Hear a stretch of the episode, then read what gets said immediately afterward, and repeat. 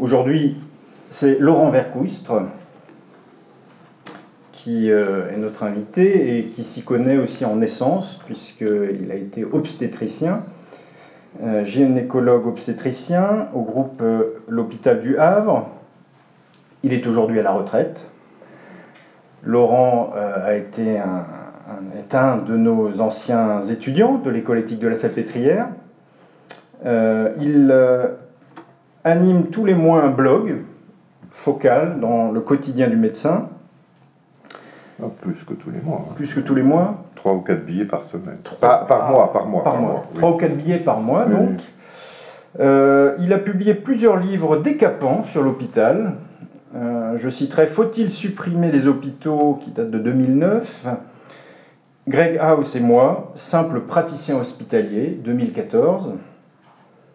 Et son dernier livre, Réformer la santé, réformer la santé, avec comme sous-titre La leçon de Michel Foucault, euh, vient donc de sortir chez Ovadia. Et c'est de cela dont il est question ce soir. Je lui passe le micro. Bien, bonsoir.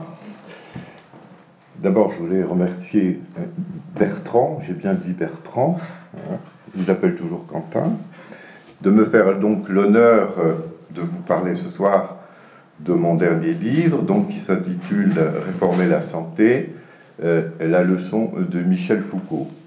Donc j'étais donc effectivement un ancien élève de l'école éthique de euh, la Sainte-Pétrière, et euh, Bertrand pourra vous le dire, déjà, c'était à peu près il y a dix ans, et déjà à cette époque on m'appelait le Foucaldien, hein, parce que c'est vrai que je suis un passionné de, de Foucault.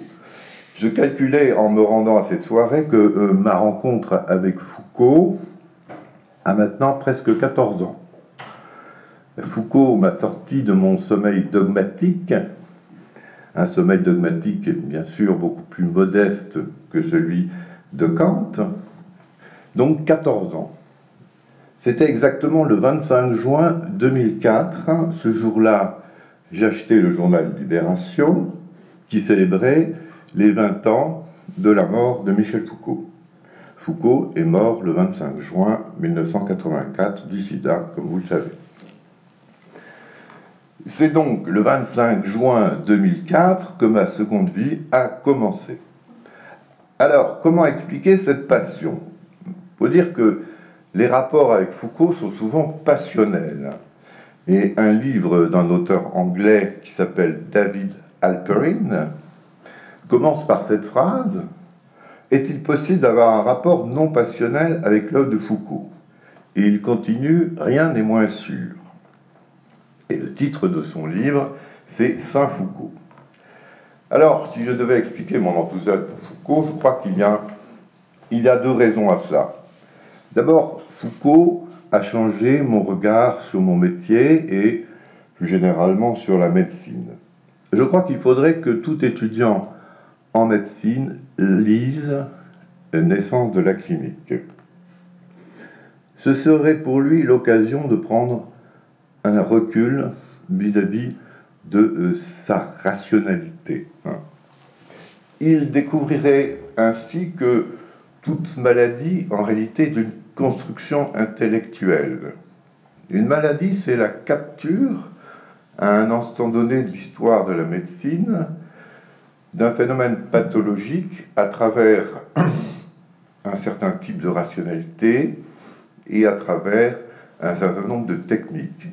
Mais cette représentation qu'on se fait de la maladie à ce moment donné est toujours provisoire et, il, suffit d'ouvrir un livre de médecine d'il y a seulement 30 ou 40 ans, eh bien vous n'y reconnaîtrez pas vos maladies. Et je pense que nos aînés, dans 30 à 40 ans ne reconnaîtront pas les maladies que l'on décrit dans nos précis. Il faut dire aussi que Foucault, et que l'histoire, la pensée de Foucault est intimement liée à la médecine. Foucault, si, il faut dire aussi que Foucault est d'une famille de médecins. Son père était chirurgien à Poitiers, sa mère était fille de chirurgien, et son frère Denis était également chirurgien. La pensée, ce qu'il faut comprendre, c'est que la pensée de Foucault a pris son envol et s'est éprouvé à partir d'une réflexion sur la médecine, hein, et notamment dans ce livre Naissance de la clinique et également dans l'Histoire de la folie à l'âge classique. Donc c'est la première raison. La seconde raison, c'est qu'il faut dire aussi que Foucault est sans doute le seul philosophe contemporain, ou au moins un des seuls philosophes contemporains, à avoir donné à la philosophie le rôle qu'elle avait à ses origines dans l'Antiquité, c'est-à-dire d'une philosophie qui n'est pas seulement un exercice réservé à des professeurs, un exercice spéculatif, mais qui a pour fonction d'aider à mieux vivre, d'être un exercice de vie. On peut même dire que Foucault a cherché, à travers toute son œuvre, à résoudre ses propres problèmes existentiels. Et on peut considérer qu'il y a assez bien réussi. Vous savez, on dit souvent, ce que j'ai dit qu'on pouvait avoir une passion pour Foucault, mais dans le sens de l'amour, mais du rejet et de l'aversion profonde aussi. Je l'ai souvent rencontré dans les milieux philosophiques. Vous savez, on dit souvent Foucault qu'il y a eu plusieurs Foucault. On parle du premier, du deuxième, du troisième Foucault. Et les gens qui n'aiment pas Foucault jouent un peu sur cette numérotation, si vous voulez, pour euh, discréditer Michel Foucault, pour le faire passer pour un auteur inconstant qui aurait changé pour coller à la mode du temps. En réalité, ce qui traverse toute l'œuvre de Foucault, c'est la question du sujet. De quoi sommes-nous faits? C'est ça qui a hanté Foucault. Et c'est vrai que le premier et le second Foucault n'ont cessé de nous montrer que nous étions traversés, façonnés par des pouvoirs au point qu'avec Foucault et tout le courant structuraliste, on a parlé de la mort du sujet. Eh bien, le dernier Foucault va se consacrer entièrement à montrer à travers la philosophie antique, c'est ce qu'on a appelé le trip antique de Foucault, que euh, va se consacrer à nous montrer euh, comment nous pouvons conduire notre propre vie? Au fond, Foucault, dans un premier temps, nous permet de décrypter les pouvoirs qui nous assujettissent pour mieux nous en affranchir. Lire Foucault, c'est faire une expérience assez curieuse, c'est faire l'expérience de la contingence de toutes ces institutions, de tous ces modes de pensée qui sont les nôtres. Lire Foucault, c'est se rafraîchir les idées, c'est aussi faire l'expérience de notre liberté. Alors, venons-en quand même à mon livre. Je voudrais d'abord expliquer comment est née, euh, a germé l'idée de ce livre. Car au fond, vous êtes en droit de vous demander qu'est-ce que la philosophie a à voir avec une réflexion sur notre système de santé que euh, la philosophie ait affaire à la médecine à travers des problèmes éthiques, c'est pour vous une évidence, mais c'est peut-être plus surprenant d'attendre de la philosophie une leçon pour réformer le système de soins lui-même, c'est-à-dire les institutions, les règles qui formalisent notre système, les objets mêmes qui constituent notre système, le médecin, l'hôpital, et le médecin et l'hôpital. Donc, je dois d'abord m'expliquer sur ce, sur ce premier point. Parce que la philosophie à laquelle vous êtes habitué a pour sujet, on dira, l'être, la liberté, Dieu, le sujet. Eh bien, à peu près au milieu du XXe siècle, disons aux environs des années 50, un groupe de philosophes vont inaugurer une nouvelle forme de philosophie. Ces philosophes, on les a appelés les épistémologues français. Retenez quatre noms. Cavaillez, Bachelard, Coiré, et Canguilhem, que vous connaissez sans doute mieux. Ce qui intéresse ces philosophes, c'est la science. Alors ce n'est pas la première fois que ça arrive dans l'histoire de la philosophie, mais ce qui est nouveau, c'est que ces philosophes s'intéressent à l'histoire de la rationalité scientifique. Ils apportent quelque chose de tout à fait nouveau dans la philosophie en montrant que la rationalité scientifique n'est pas du tout un progrès qui se développe indépendamment de l'histoire, mais qu'au contraire, ce sont des conditions historiques particulières qui rendent possibles les découvertes scientifiques. Donc Foucault a été porté, si vous voulez, par euh, ce courant de pensée. Mais Foucault, à la différence des épistémologues français, euh, oui français,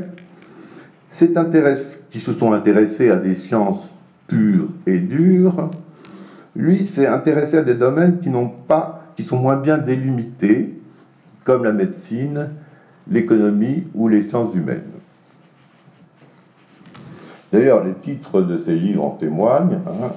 Histoire, naissance de la clinique, les mots et les choses, surveiller et punir, histoire de la sexualité.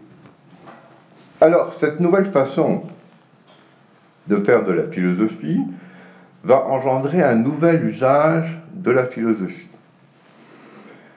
Un, nouvel usage de la philosophie et un nouveau personnage philosophique. Ce nouveau personnage philosophique, Foucault l'a appelé l'intellectuel spécifique. Alors qu'est-ce que c'est qu'un intellectuel spécifique?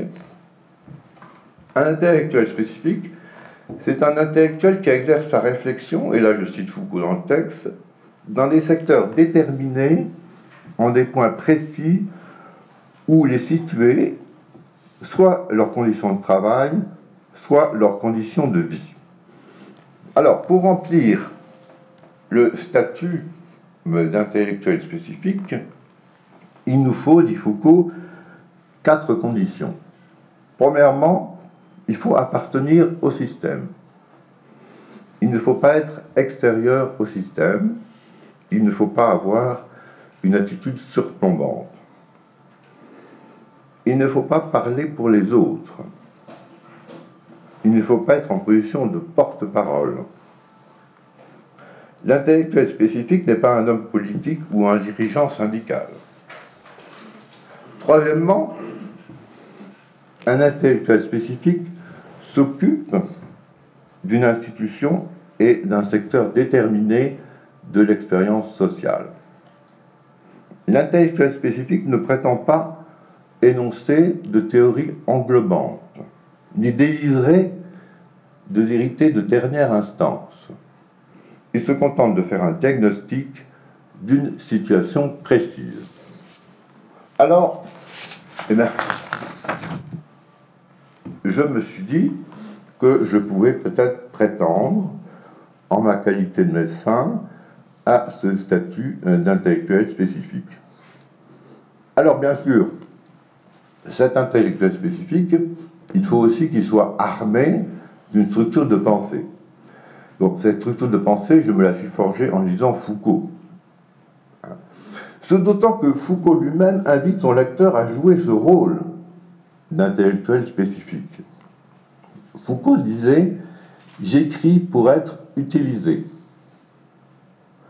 Et euh, cela, il l'a dit maintes fois et de façon très imagée. J'ai mis en exergue de mon livre, à la toute première page, cette citation de Foucault. J'imaginerais plutôt mes livres comme des billes qui roulent, vous les captez, vous les prenez et vous les relancez. Il y a une formule de Foucault, alors qui elle est beaucoup plus connue. Tous mes livres sont, si vous voulez, de petites boîtes à outils.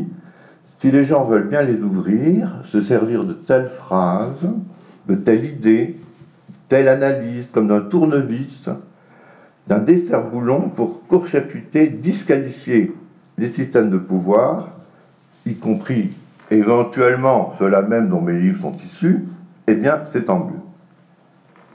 Alors maintenant, avez parlé de Foucault, Foucaultien, faut que je m'explique un petit peu sur ces outils. Qu'est-ce que c'est que ces fameux outils Foucault? Eh bien, ces outils Foucault, va les trouver dans l'histoire. Foucault est un philosophe qui fait parler l'histoire. C'est ce que j'ai dit tout à l'heure. Foucault, dans le sillage des épistémologues français, fonde sa pensée sur une étude critique de l'histoire. Foucault disait Je suis un diagnosticien du présent.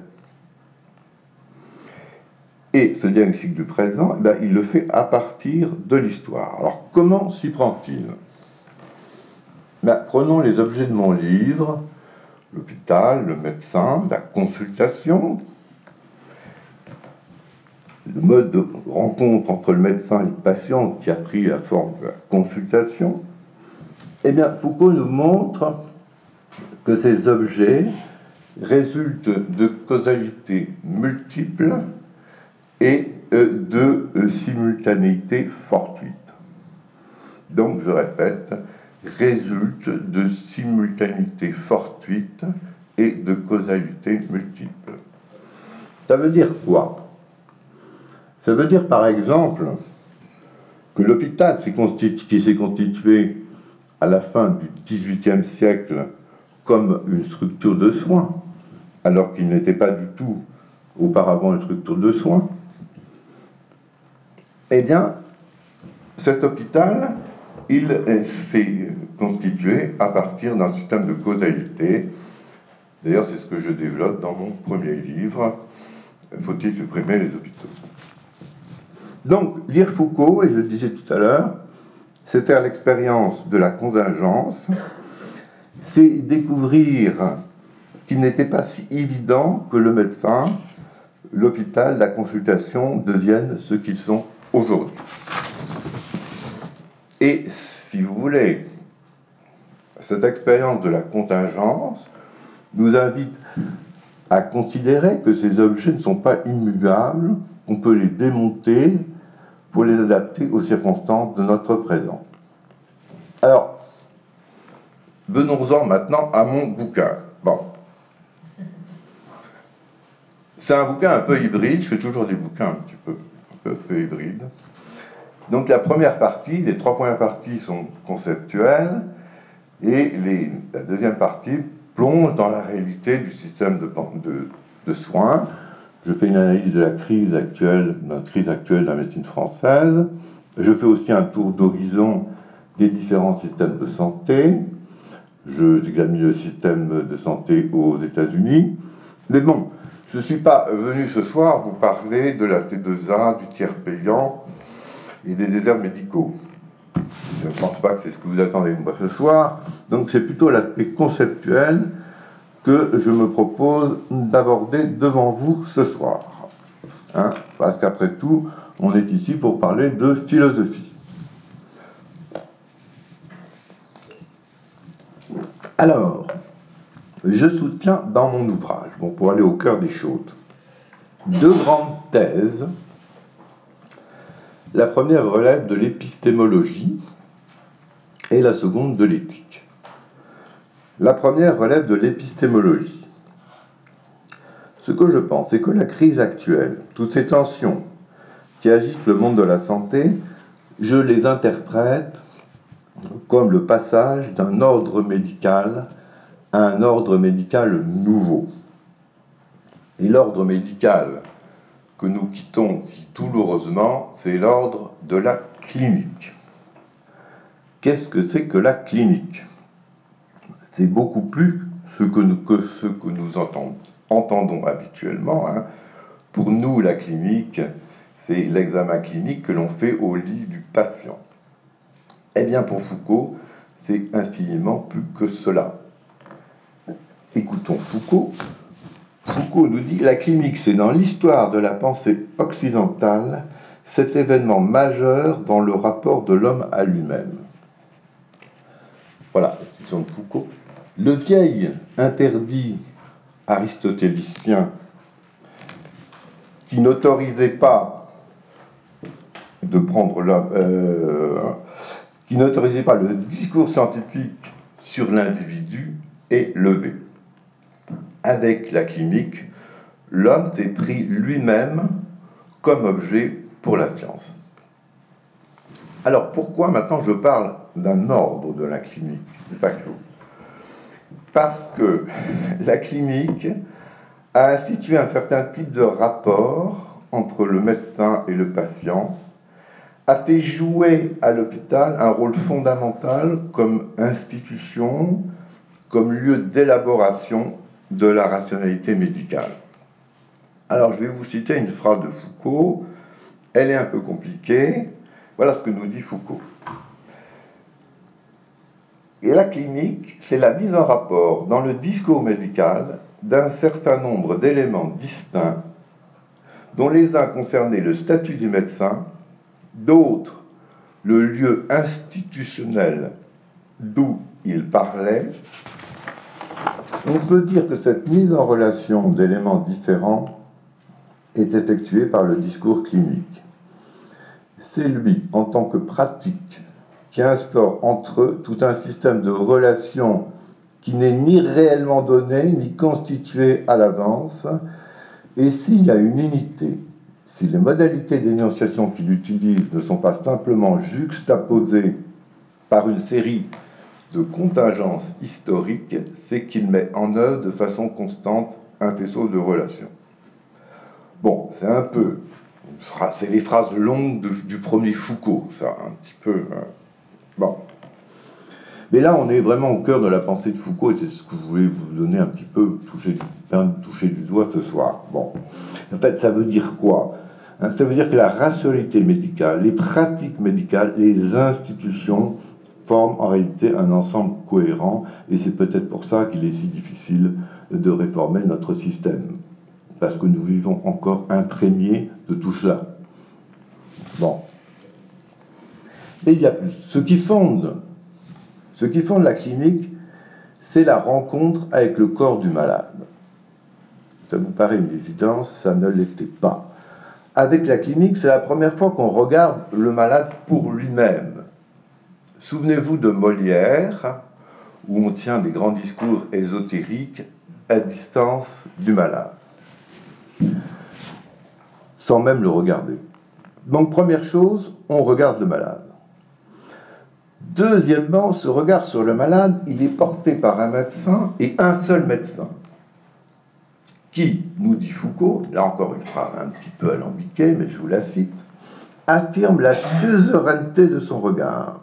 Je dis bien la suzeraineté de son regard, puisque dans le même champ perceptif, l'expérience lit d'un même coup les lésions visibles de l'organisme et la cohérence des formes pathologiques le mal s'articule exactement sur le corps et sa distribution logique se fait d'entrée de jeu par masse anatomique. Le coup d'œil n'a plus qu'à s'exercer sur la vérité qu'il découvre là où elle est un pouvoir qu'il détient de plein droit. Retenez, bon, longue phrase alambiquée, c'est le, encore une fois, le Foucault, le Rococo des débuts. Bon, mais euh, ce qu'il faut retenir de cela, c'est que cette clinique institue une relation duelle entre le patient et le médecin. C'en est fini de la consultation médicale qui, depuis Hippocrate jusqu'au fameux médecin de Molière, se faisait toujours avec plusieurs médecins. Et deuxièmement, hein, la suzeraineté de son regard est un pouvoir qu'il détient de plein droit. Là, le médecin affirme son pouvoir. Il n'avait pas ce pouvoir auparavant, si on évoque la médecine de la crise, où le rôle du médecin était un rôle d'arbitre, il arbitrait la maladie. Bon, je ne vais pas entrer dans la médecine de la crise, ce serait intéressant, ça nous amènerait trop loin. Bon, donc, j'ai tenu à aller un petit peu au fond des choses pour vous montrer un petit peu comment fonctionnent, si vous voulez, ces outils Foucault pour vous montrer que cette consultation, qui nous paraît aujourd'hui une évidence, finalement n'allait pas de soi. Hein. Mais Foucault nous dit aussi, il n'était pas si évident que la médecine rencontre le corps euh, du malade. Alors si on regarde ce qui se passe aujourd'hui, d'ailleurs quand il a écrit euh, Naissance de la clinique, Foucault dit qu'on on a rencontré euh, à peine avait-on rencontré le corps du malade qu'on commençait à s'en éloigner. Eh bien aujourd'hui, hein, pour des tas de raisons que vous pouvez imaginer, on, s'éloigne du corps du malade. Mais ce qui est intéressant, si vous voulez, c'est qu'au fond, la clinique a fondé un certain type de rencontre avec le patient qui, comme une pièce classique, finalement, obéit à la règle des trois unités. Unité de lieu, rencontre physique avec le patient. Unité d'action, c'est le médecin, c'est le regard d'un seul médecin qui accomplit euh, sa démarche clinique. Et ceci dans le temps donné d'une consultation, unité de temps. Tout ceci pour vous dire, et peut-être au risque de vous scandaliser, que le principe de la rencontre du médecin et du patient, sa temporalité, son déroulé avec l'interrogatoire, l'examen, l'ordonnance, le paiement, cette unité, au fond, si on en fait la généalogie, elle s'enracine dans, dans la pensée clinique. Eh bien, bon, vous imaginez bien que nous, sommes en train d'évoluer vers d'autres formes de rencontres avec euh, le numérique, avec la télémédecine, etc. Mais toutes ces résistances qu'on rencontre à, ces nouvelles formes de rencontres avec le malade, et au fond, je crois qu'elles trouvent leur origine dans cette pensée clinique. Donc, ce que je voulais vous montrer, c'est que, à partir de cette réflexion donc, euh, des outils Foucault, que si on veut faire une vraie réforme de système de santé, ce sont les objets mêmes du système qu'il faut transformer. Donc, et là, j'ai parlé de la consultation, mais c'est aussi l'hôpital et c'est aussi le médecin. Et, mais c'est aussi un certain type de rapport entre le médecin et le patient. Bon. Et là, j'en arrive ça vous intéresse peut-être plus. Là, nous étions dans l'épistémologie, à la seconde thèse de mon livre, celle de la redistribution des pouvoirs entre le médecin et le patient. Il y a donc là un enjeu, un enjeu éthique. En réalité, je crois que ce qui s'amorce aujourd'hui à travers certains événements, je pense notamment à tout le tapage médiatique qu'il y a eu autour des violences obstétricales cet été, c'est un phénomène, un phénomène que j'ai appelé la sortie de l'état de minorité du patient. Alors, cette formule, l'état de minorité, vous la connaissez sans doute, hein, je l'ai empruntée à Kant. Kant, dans un célèbre article, répondait à une périodique allemand, vous savez, qui posait la question Qu'est-ce que les Lumières? Fasciste Aufklärung. Que signifie pour vous le siècle des Lumières? Eh bien, la réponse de Kant, c'était un long article, mais on peut le résumer ainsi, enfin je sors une phrase de Kant. Pour Kant, les Lumières se définissent par la sortie comme la sortie de l'homme hors de l'état de tutelle dont il est lui-même responsable. L'état de tutelle est l'incapacité de se servir de son entendement sans être dirigé par un autre. Kant nous dit, il est, et ça c'est une phrase très célèbre, il est si aisé d'être mineur avec un livre qui tient lieu d'entendement, un directeur de conscience qui me tient lieu de conscience, un médecin qui juge pour moi-même de mon régime. Je n'ai vraiment pas besoin de me donner moi-même de la peine. Et au fond, dans cette phrase, on trouve peut-être la préfiguration des trois critiques, critique de la raison pure, critique de la raison pratique et critique de la faculté de juger. Ça, c'est une idée de Foucault, hein. c'est pas moi qui l'ai inventé. Bon, je reprends cette phrase. Un médecin qui juge, moi, qui juge pour moi de mon régime. Eh bien, cette sortie de minorité du patient, je crois que c'est là le grand enjeu d'une réforme de notre système de santé. Bon. Il s'agit d'accompagner un phénomène qui est de toute façon inéluctable et qui se manifeste sous la forme d'une crise parce qu'il y a des forces qui poussent vers cette émancipation du patient et qui a des forces sans doute encore plus considérables qui s'y opposent. Alors je m'explique. Pas sûr de faire beaucoup de ce soir, mais bon. Qu'est-ce qui pousse vers cette émancipation du patient? Disons les choses un peu autrement. Qu'est-ce qui pousse vers un patient plus responsable de sa santé, vers aussi ce que j'appelle un patient artisan de sa santé? Eh bien, c'est que nos maladies ont changé. Et que précisément la rationalité médicale qui opérait au temps de la clinique s'exerçait essentiellement sur des maladies infectieuses. On mourait vite ou on guérissait vite. Eh bien, aujourd'hui, et là je ne vous apprends rien, ce sont les maladies chroniques qui constituent principalement notre paysage épidémiologique. Et les causes de ces maladies sont d'une simplicité biblique. On les compte sur les doigts d'une main.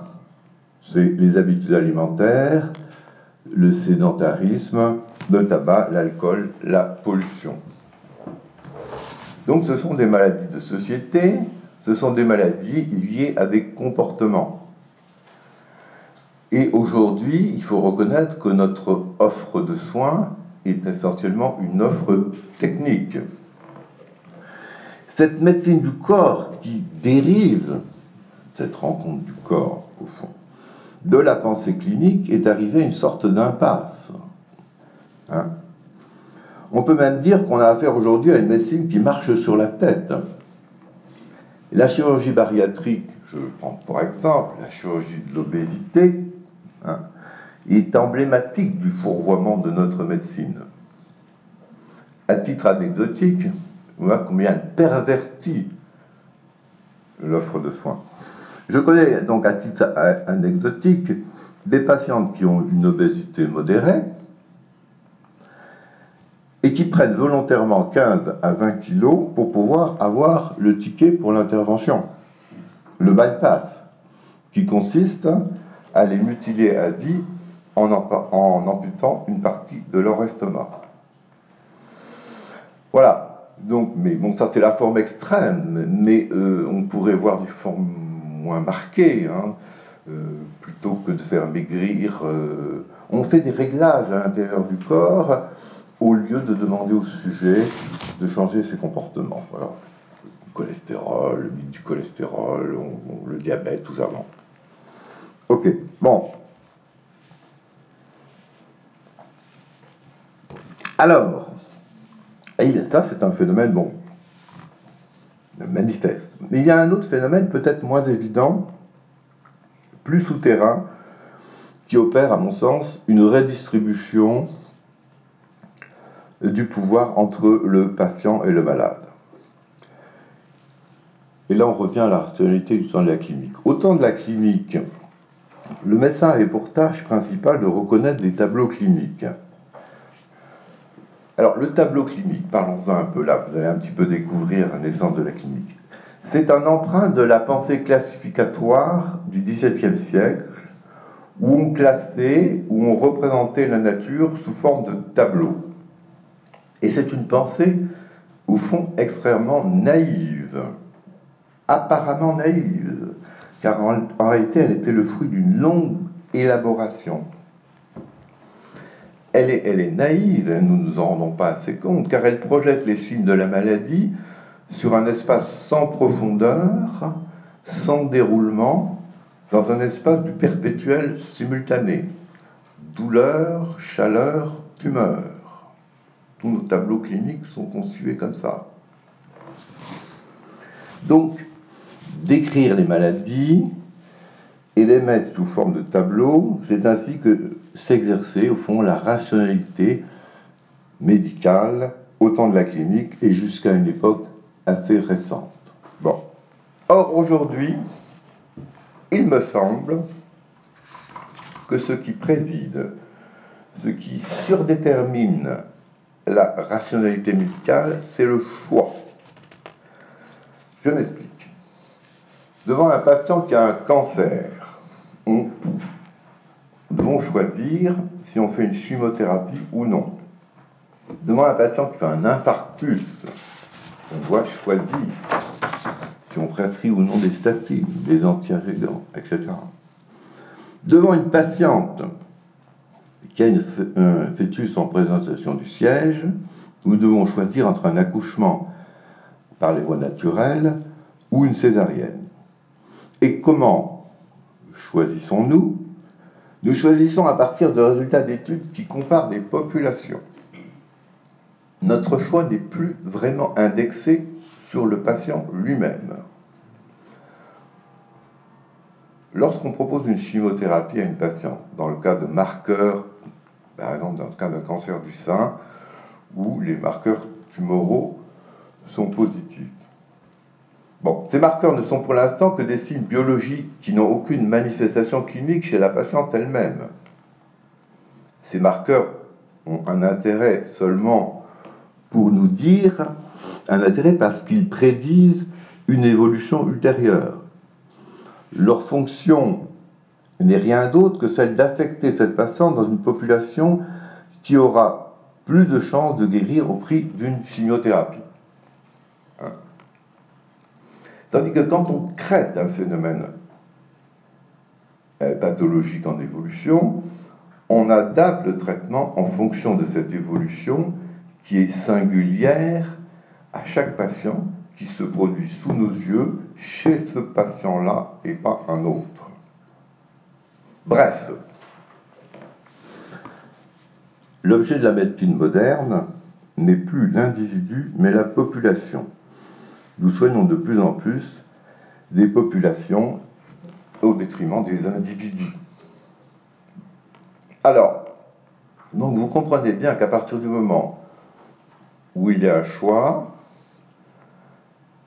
et où ce choix est prospectif, que ce choix n'est plus indexé sur le patient lui-même, mais sur des populations, la décision n'appartient plus de plein droit au médecin. Alors, je vais prendre un exemple en obstétrique, soit une malade, encore une fois, parce que j'ai un domaine que je connais bien, qui a un fœtus qui se présente par le siège. Ici en France, nos professeurs ont décidé qu'elle doit accoucher par les voies naturelles, au nom d'études en population. Alors, il faut bien dire que les Anglais, au nom d'études en population, prétendent exactement le contraire, c'est-à-dire qu'il faut faire une césarienne systématique. Et le raisonnement, c'est de dire euh, le risque que vous courez en accouchant euh, par les voies naturelles est un peu plus grand que euh, le risque qu'encourt votre fœtus, euh, que vous prenez en, en, faisant une césarienne, est un peu plus grand que celui qu'encourt votre fœtus en accouchant par les voies naturelles. Alors c'est, du point de vue éthique, totalement absurde, parce qu'on a affaire à deux sujets, si vous voulez. Bon. Hein. Et, la femme peut très bien dire, j'ai bien compris que je prends un risque un peu plus grand pour moi en faisant une césarienne, mais moi, ce qui compte pour moi, c'est mon fœtus. Bon. Alors c'est assez curieux parce que j'avais envoyé un article comme ça, euh, une lettre à l'éditeur à une revue française, qui a laissé... J'ai eu beaucoup de réactions négatives, et j'ai reçu tout récemment, euh, de la part de revues anglaises, se sont intéressés à, cet article, ce qui montre qu'il y a un décalage entre notre maturité médicale et celle des anglo-saxons. Voilà. Donc, où est-ce que j'en étais? Bon, alors, oui.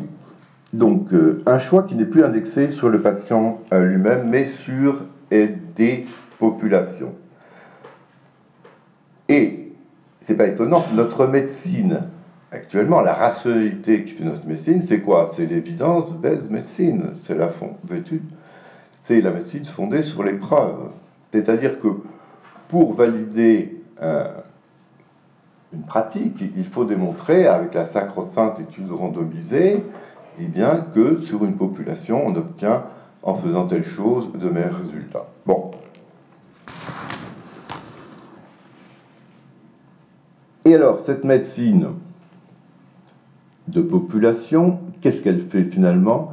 Elle joue elle joue la population contre l'individu dans certains cas. Quand vous faites un dépistage de masse, vous le réservez au sujet à risque. Bon. Alors, mais pour donner tout son poids à ce que je viens de dire, je devrais ajouter qu'en définitive, la rationalité de l'évidence de médecine est un instrument au service du biopouvoir.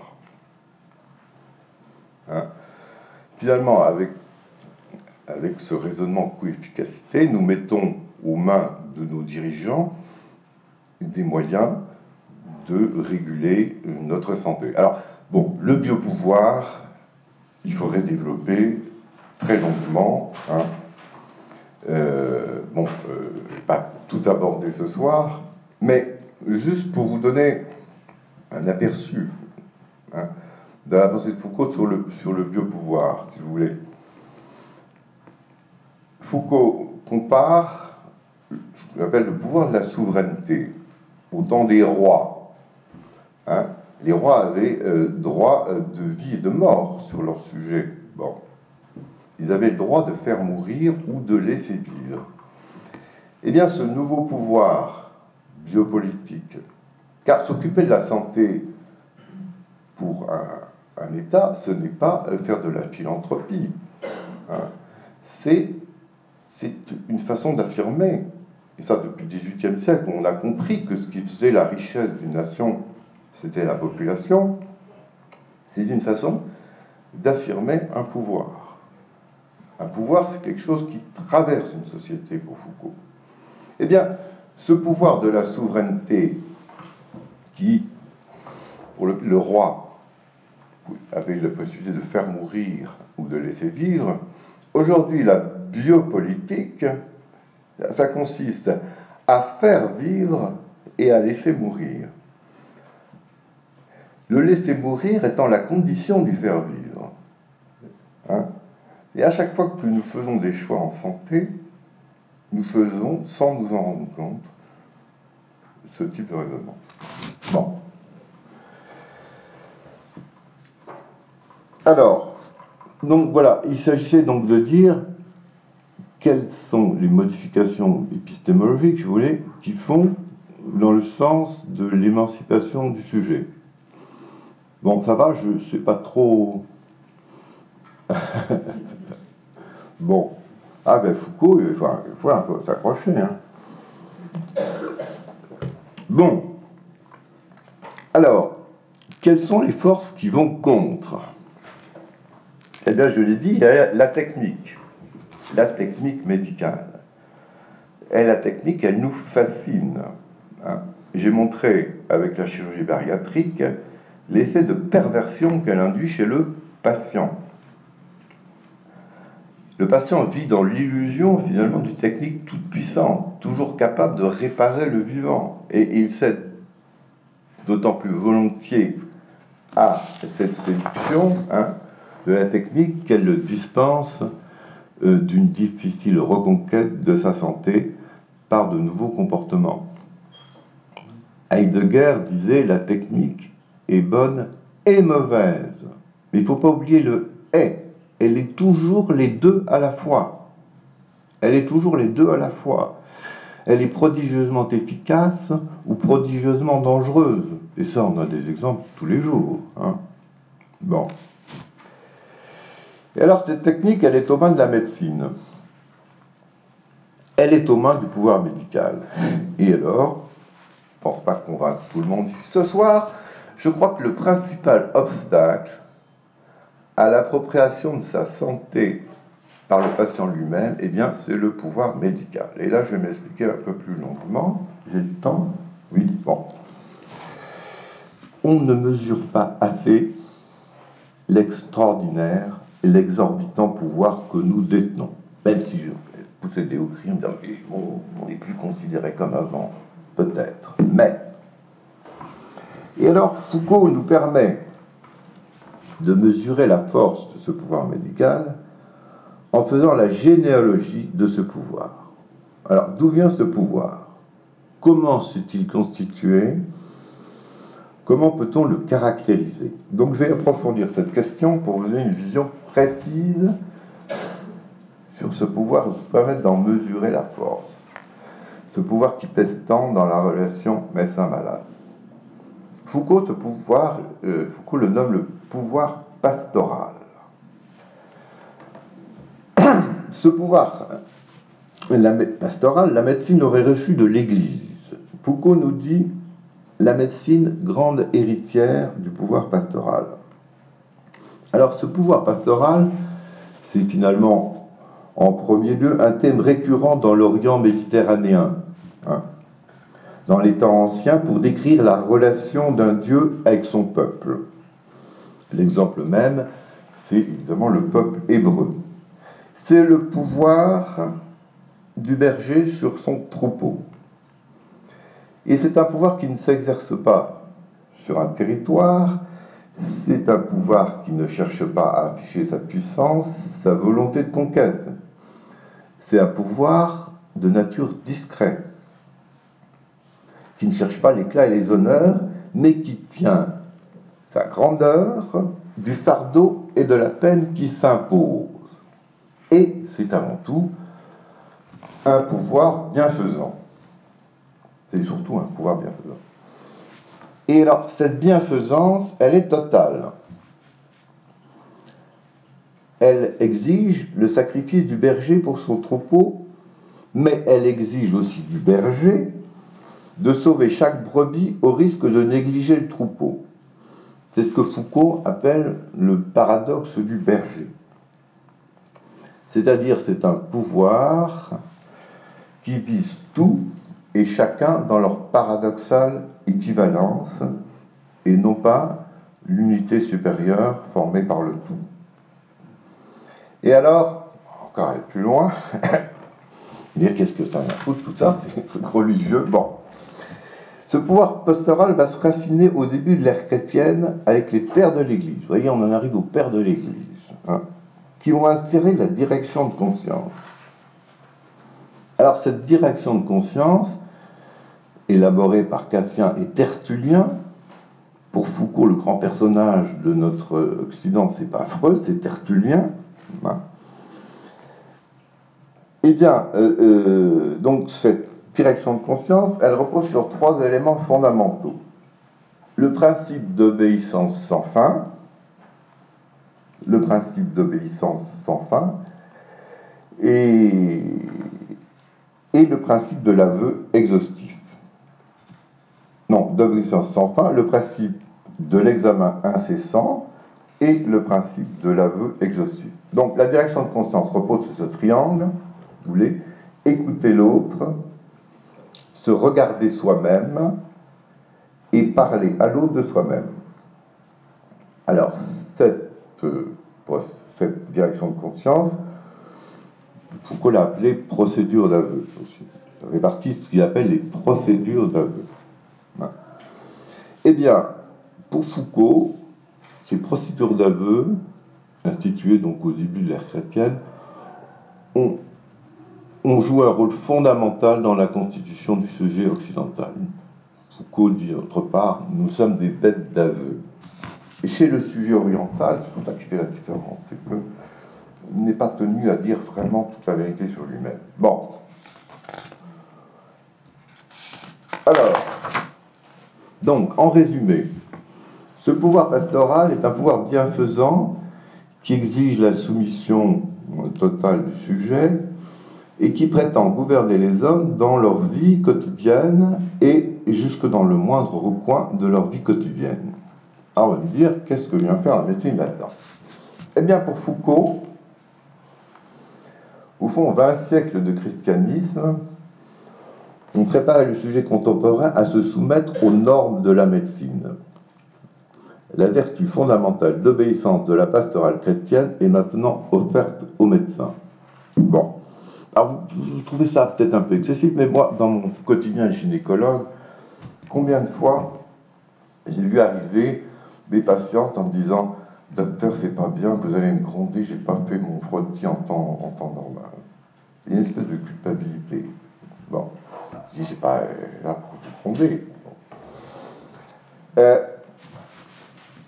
donc, pour Foucault, finalement, l'ancien partage entre le bien et le mal s'est substitué.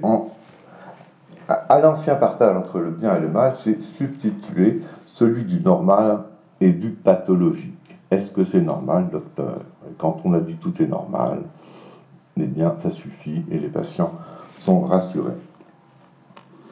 Donc le dialogue entre le prêtre et son pénitent, hein, qu'on appelle la confession, a été relooké sous la forme du colloque singulier. C'est là d'où vient l'idée du colloque singulier. Il en garde la même structure, hein. celle d'un face-à-face où l'un doit dire à l'autre les vérités les plus intimes sur lui-même. Ce qu'il devait dire autrefois était le prix de son salut, ce qu'il doit dire aujourd'hui est le prix de sa santé. Tout dire pour guérir.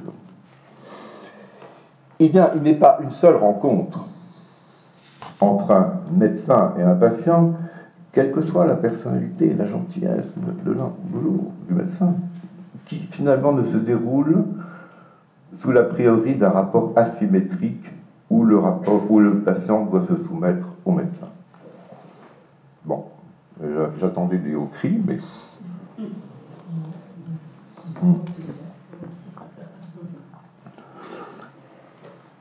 eh bien, le fameux colloque singulier, il est de là, et tous les, humanismes un peu tièdes et mous euh, qui s'y rapportent, au fond, donc dérivent de ce pouvoir pastoral. Et on peut considérer aussi qu'une grande partie du discours éthique contemporain se branche, se coule dans l'esprit de la pastorale chrétienne. Or, il faut bien comprendre que l'autonomie, voire l'isolationnisme professionnel qui caractérise notre médecine, surtout française, hein, trouve dans le colloque singulier sa justification morale. Bon. Et donc, ce que je viens de dire, toutes les, les réformes butent sur ce personnage médical français, le tiers payant, etc. Ce qu'il y a derrière, c'est une certaine représentation du, médecin et cette revocation d'autonomie, qui est beaucoup moins forte euh, chez le médecin anglais pour des tas de raisons. là, je ne peux pas entrer dans les détails, j'en parle dans mon livre. Bon. Alors, bon, tout ce que je viens de vous dire, eh bien, euh, l'humoriste sans paix euh, vous l'a résumé en un seul dessin Hein, en un seul dessin, où il montre une, il dessine une petite dame avec son sac serré contre sa poitrine, à genoux, dans une grande église gothique qui prie. Et dans la bulle, on lit Mon Dieu, mon Dieu, j'ai tellement confiance en vous que parfois j'ai envie de vous appeler docteur. Alors, j'en reviens aux, violences obstétricales. Au fond, ce qui s'est passé cet été, avec ce procès aux gynécologues à qui on leur reproche d'être violents, assez étonnant. Hein, parce que, au fond, moi, quand j'ai commencé ma carrière d'obstétricien, on était beaucoup plus violent. La péridurale n'existait pas. Il y avait toutes sortes de choses, qui, sophrologie, j'ai. Bon, euh, au contraire. Euh, alors pourquoi ce discours éclate aujourd'hui et pas hier hein? Eh bien, je crois que ce que veulent les femmes avant tout, ce qu'exprime cette, révolte, c'est le, désir de pouvoir parler d'égal à égal avec leur gynécologue. Et il n'est pas étonnant que cette révolte du patient contre le pouvoir médical prenne pied dans le domaine de la grossesse, parce qu'au fond, une patiente, une femme enceinte n'est pas malade. Hein. Donc elle va percevoir le pouvoir médical d'autant plus comme une imposture euh, qu'un malade qui est diminué, donc plus vulnérable.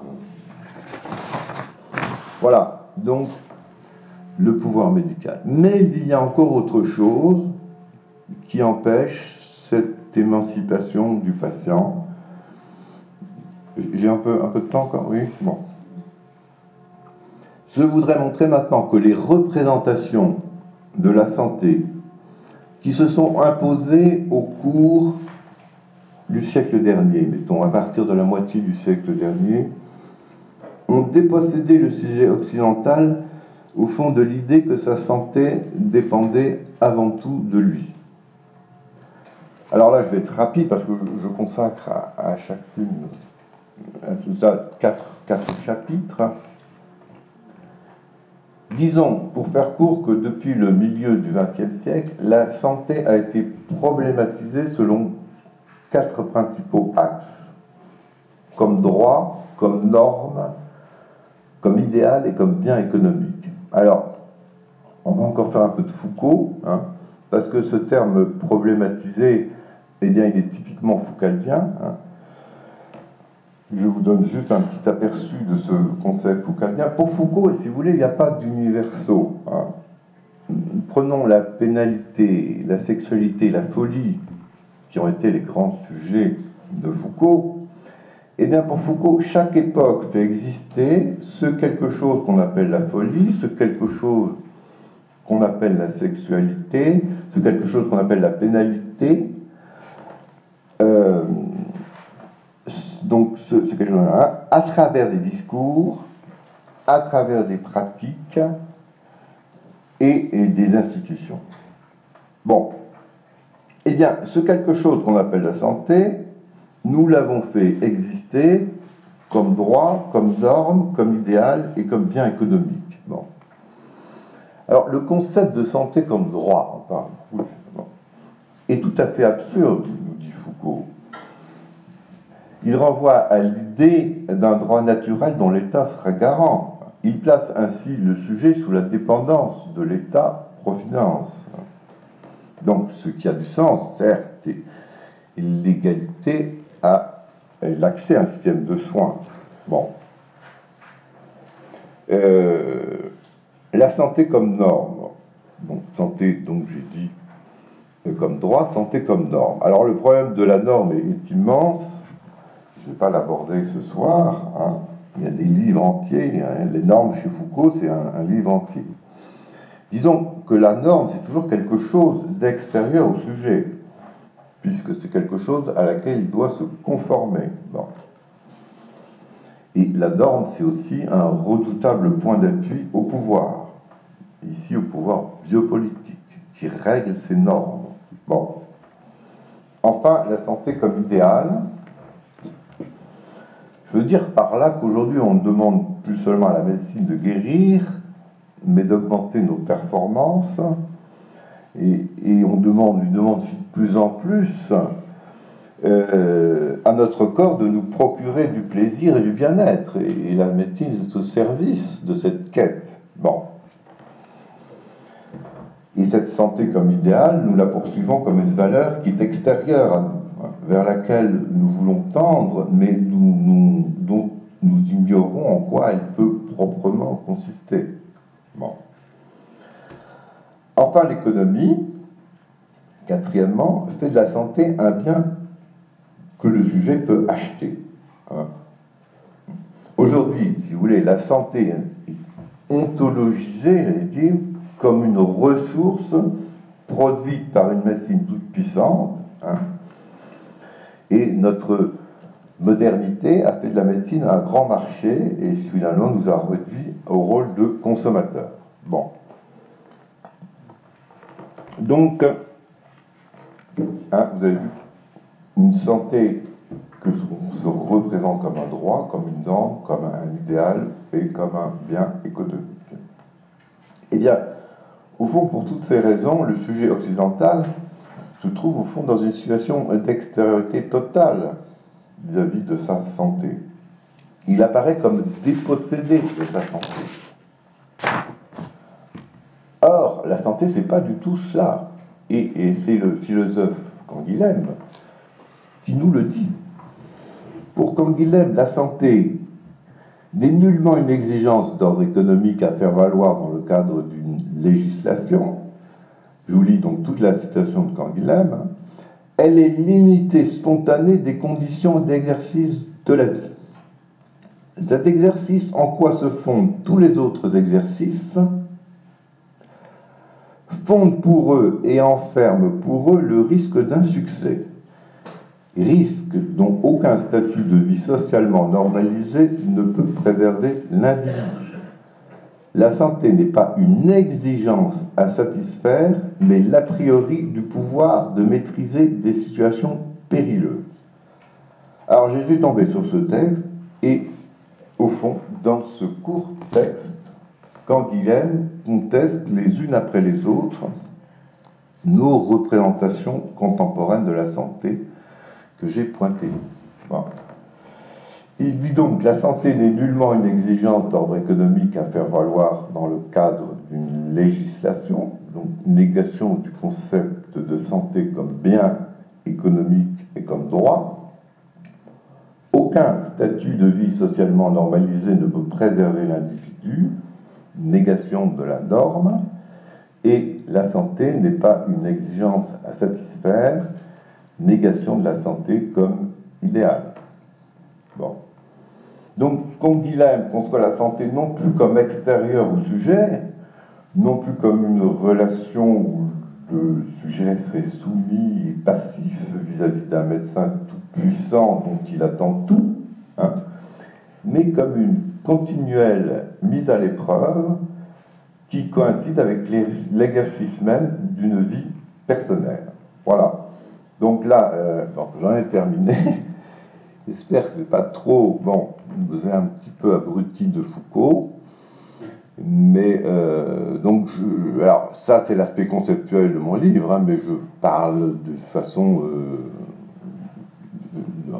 du problème vraiment de, notre système de santé, de la sécurité sociale, etc. Mais je voulais fonder euh, ma réflexion et les propositions que je fais à, la fin de mon ouvrage sur une réflexion philosophique suffisamment profonde. Voilà.